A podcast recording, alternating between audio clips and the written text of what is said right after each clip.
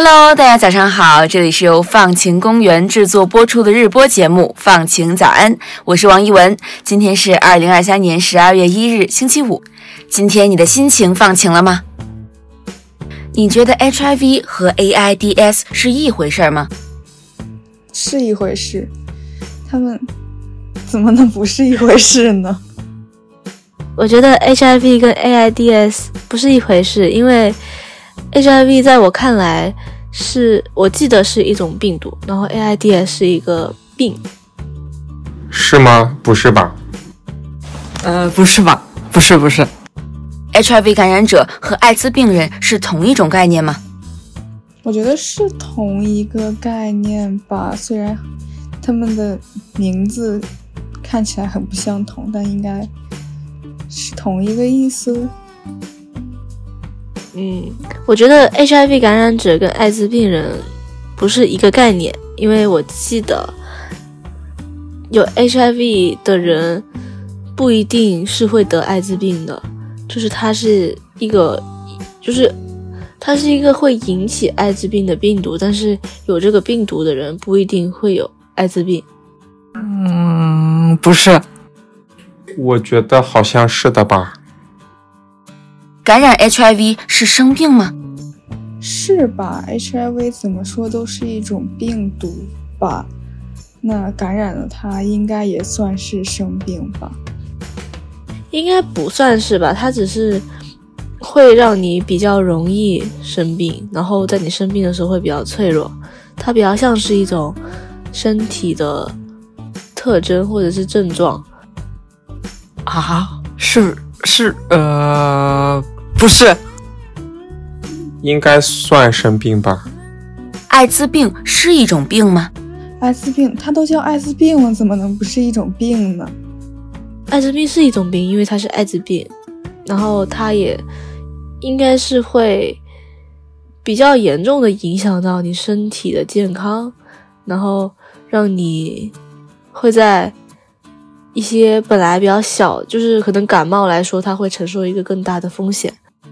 啊，是，啊，不是，不是，不是，不是。那得了艾滋病，身体肯定不好了。感染 HIV 是无道德、不检点、有作风问题吗？那我觉得肯定不是啊，这个有很多方面的因素，怎么能和一个人的？生活方式和道德扯上关系呢？我觉得这个是没有关系的。应该不是吧？因为就是生活上有很多地方你会感染 HIV，然后可能不一定是我们所想的那些姓氏的问题。哦，不是，不是，不是，不能算吧？其实啊，刚刚上面这些问题的答案都是 no。HIV 艾滋病病毒不等于 AIDS 艾滋病，艾滋病本身也是一个俗语中的词，是医学术语“获得性免疫综合症”的首字母缩写。所以说呀，其实没有一种病的正式名字是叫做艾滋病的。感染 HIV 并不会让一个人立即死亡，但是外界对于感染者的歧视和污名，以及导致的不必要的恐慌和结构性排斥，会让一个人一瞬间经历社会性死亡。关于艾滋病，有很多的不等于需要被看见，HIV 感染者也需要被正常的看见。今天是世界艾滋病日，在今天的放晴早安里面，我们采访到了公益人钱小豪，他同时也是一位百分之百公开身份的 HIV 感染者。今天的内容是他所讲述的冰山之下那些公众看不到的故事，就像文章开头所呈现的一样，公众对于艾滋疫情有着很多的误解。其中一个比较大的错误认知是，以为艾滋病就是绝症，但其实呀，现在艾滋病已经是药物可防、可控、可治的了。艾滋病现在有点类似糖尿病、高血压一样的慢性病，长期吃药就可以保持健康，甚至还不具有传染力。同时啊，因为大家没见过活生生的 HIV 感染者。可能会想象他们看起来是不是瘦骨嶙峋，或者在脑海里恐怖化他们的实际模样。其实啊，如果你看到像钱小豪这样的百分之百公开身份的感染者，会发现他们长得和普通人一样。如果感染者长期服药，他们的病毒量会是阴性的。从某种意义上来说，他们是和普通人一样的，因为普通人的病毒量也是阴性的。这样的误解并不仅仅是对个体层面的伤害，其实也会加重艾滋病的疫情。为什么这么说呢？比如呀，对 HIV 感染者自身来说，因为正确的知识没有普及，他们甚至都没有检测意识。很多人感染了艾滋都不知道自己感染了，因为他们会听信那种非常老的宣传，会觉得说只有嫖娼的、吸毒的那种人才会是感染艾滋的人。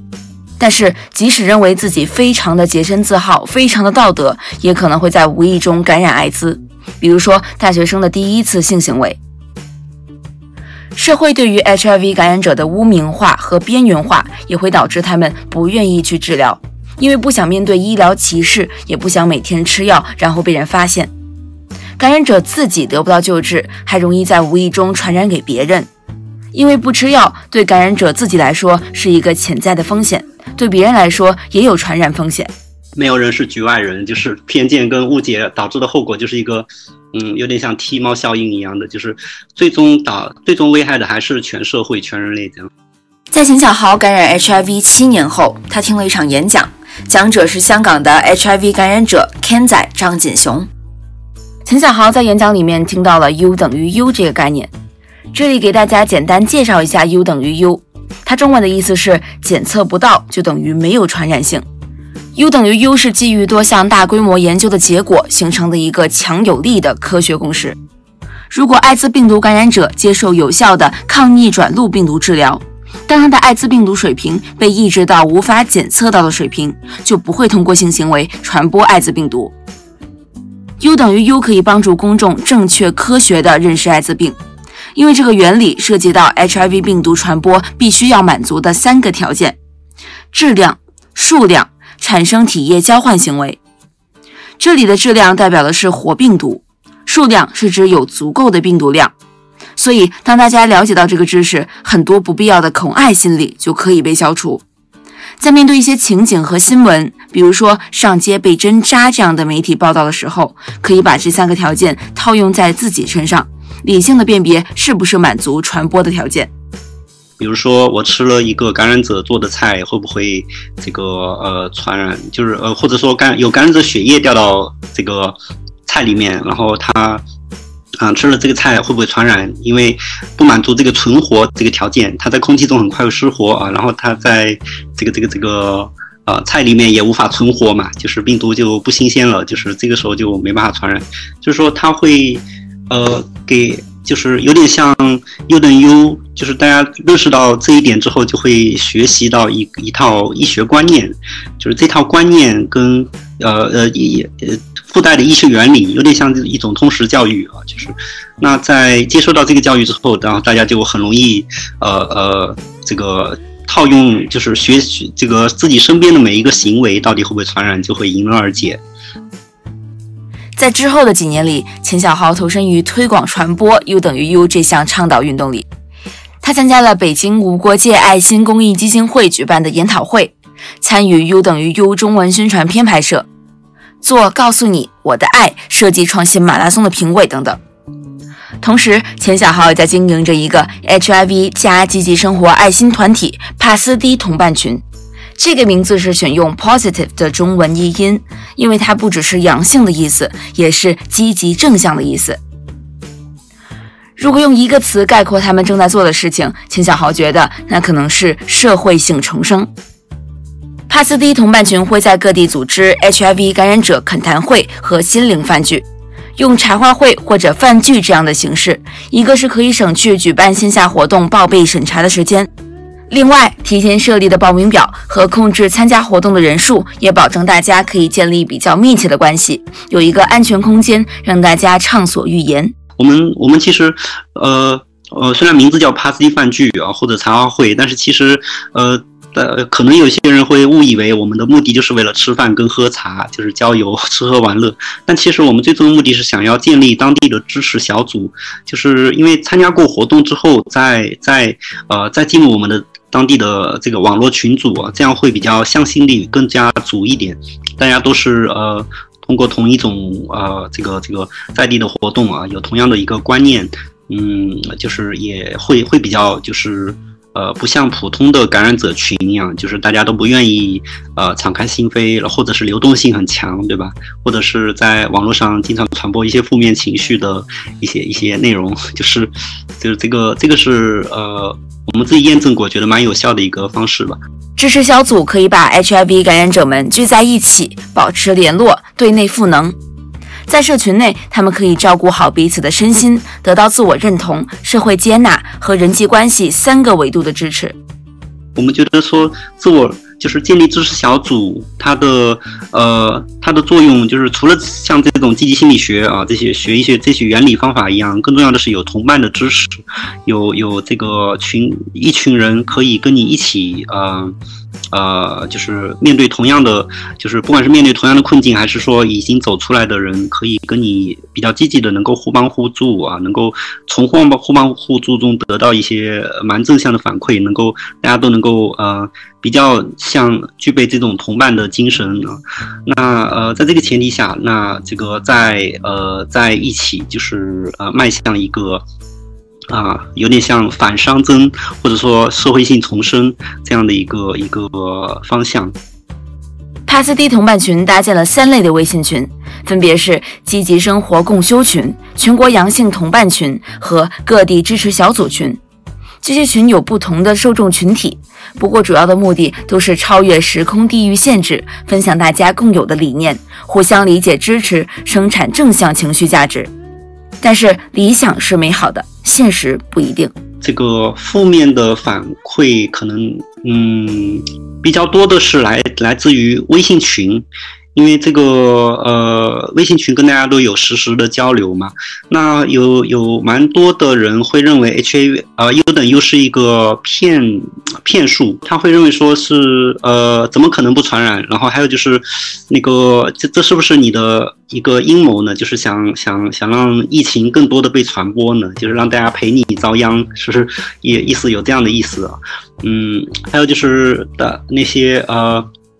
比较比较不懂的，就是说这个，呃又又等又这个并没有被证实什么，还有一些说法说是它比较只是概率小，但不可能是零风险，然后呃，就就各种各样这样的污蔑吧，然后就是因为嗯，微信社区里面本身可能呃人家就想要攻击你，然后就是找千千方百计各种各样的理由，在做公益帮助别的 HIV 感染者的时候，真实的生活也不是像童话故事一样。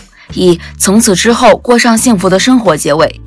在二零二零年，钱小豪和其他志愿者一起救助了一位低收入病危的 HIV 感染者阿伟。钱小豪在一个月内用公众号赞赏的方式筹到一万四千元，协助阿伟康复和找到工作。本来秦小豪是打算写完救助阿伟的一天这篇文章之后，再继续写一个救助阿伟的一个月、救助阿伟的一年这样的回顾这个事情的系列文章，并且设立一笔公益基金，帮助下一位受 HIV 影响的人。但是阿伟最后并没有因为帮助走上正道，从此过上有追求、快乐的人生。对秦小豪来说，这段经历是有点折磨的。秦小豪会自我怀疑，是不是好像他没有把这个事情做好。他会更多的思考和探索，在慈善伦理这方面到底做到什么程度才算是一个有正当性的慈善？因为新冠疫情，帕斯蒂同伴群的很多线下活动停滞了很久。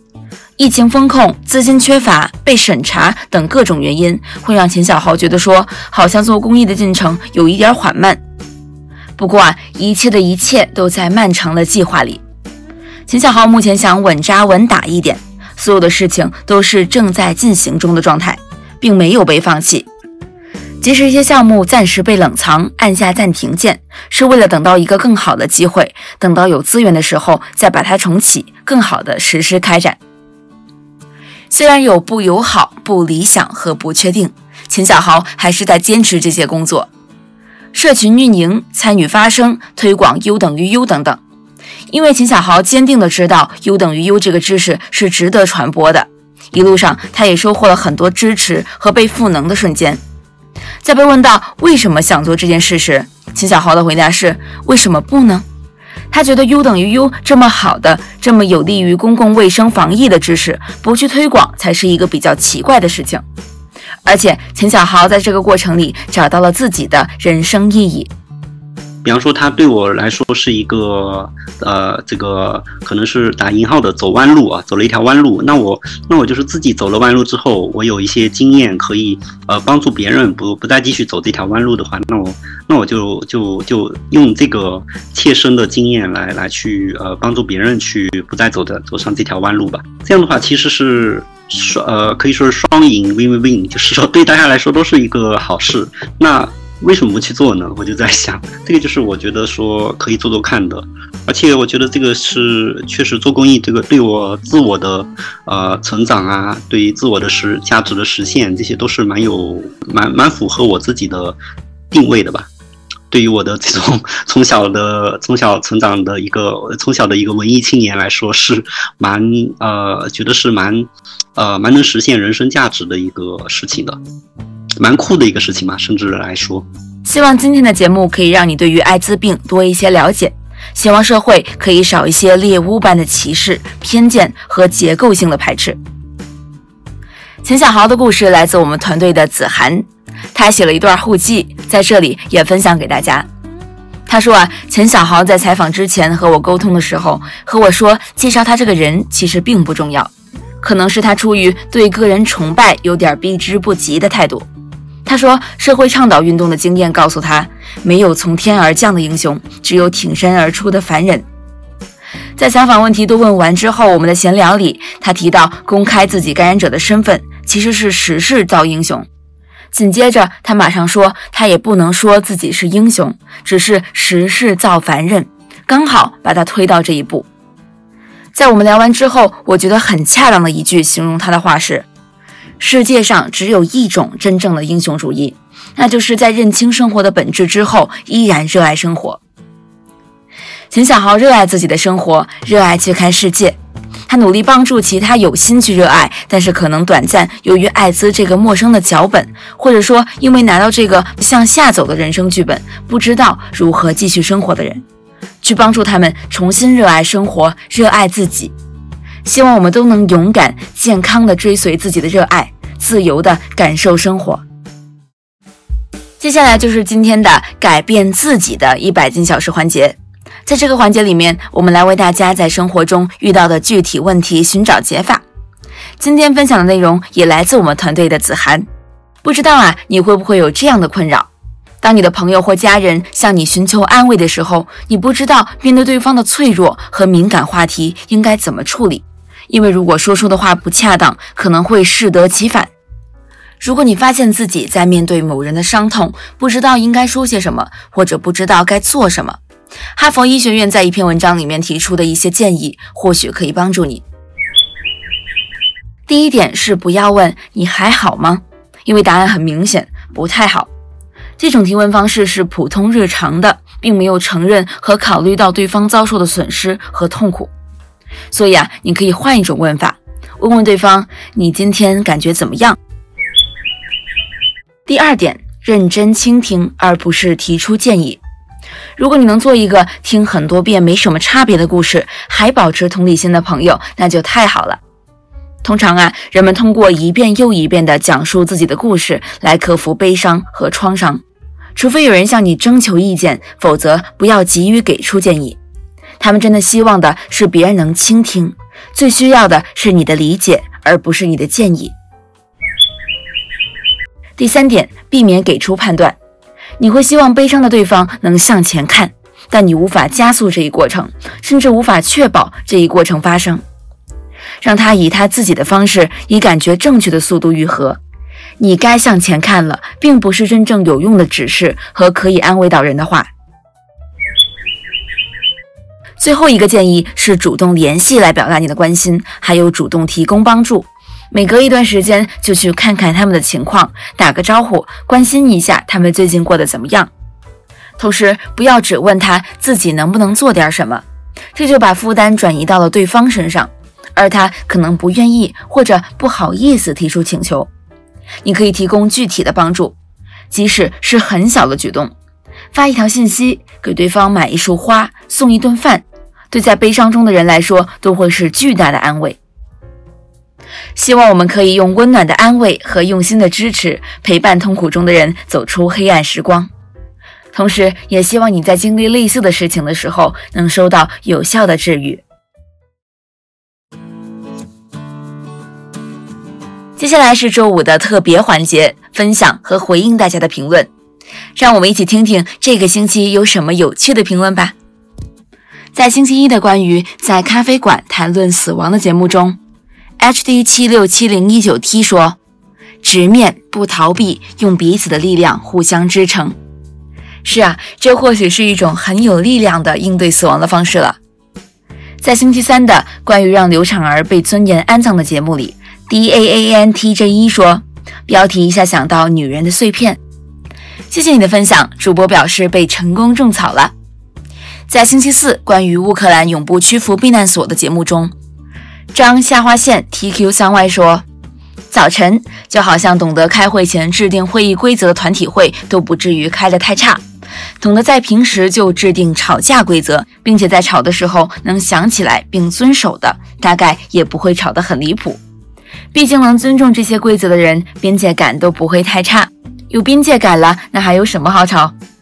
是啊，所以说起来，人与人之间有边界感还是一件很重要的事情。在星期五的共享工作的节目里，不说话好吗？说提前预祝周末愉快。每次到片尾都会想起自己在节目刚开播时闹的笑话。片尾啊，每次都会感谢生动活泼的。一直以为你们是在夸奖两位指导老师生动活泼，直到听到了另一档节目叫生动活泼。谢谢你的分享，这也是一个很生动活泼的笑话呢。在我们的番外“怎么大家都有毕业焦虑呀”的节目中，我们的歪歪姐姐留言说：“欢迎乐言，大家聊得好好哦，带我回到了找工作岁月所经历的那些焦虑。”确实啊，让我这个没有找过工作的人都提前开始焦虑了。今天的分享就到这里，本期放晴早安就要结束啦。希望你喜欢 U 等于 U 的故事，还有关于如何安慰别人的建议。期待大家在小宇宙留言互动，也可以在苹果播客给我们五星好评。我们会在每周五选择分享和回应大家的一些评论哦。本期放晴早安的主播是我王一文，撰写文稿的是张子涵，文稿编辑是方可成，后期剪辑是曹瑞清，运营发布是周文晓。放晴早安的前两集节目是和看理想共同制作播出的，我们的片头和封面都是由看理想制作的，在此表示感谢。同时要感谢生动活泼的徐涛和梦一为我们的第三季节目提供指导。放晴早安第三季由香港中文大学社会科学学院的社会科学与创新实践辅修项目支持。感谢收听，祝您有放晴的一天，我们下期再见。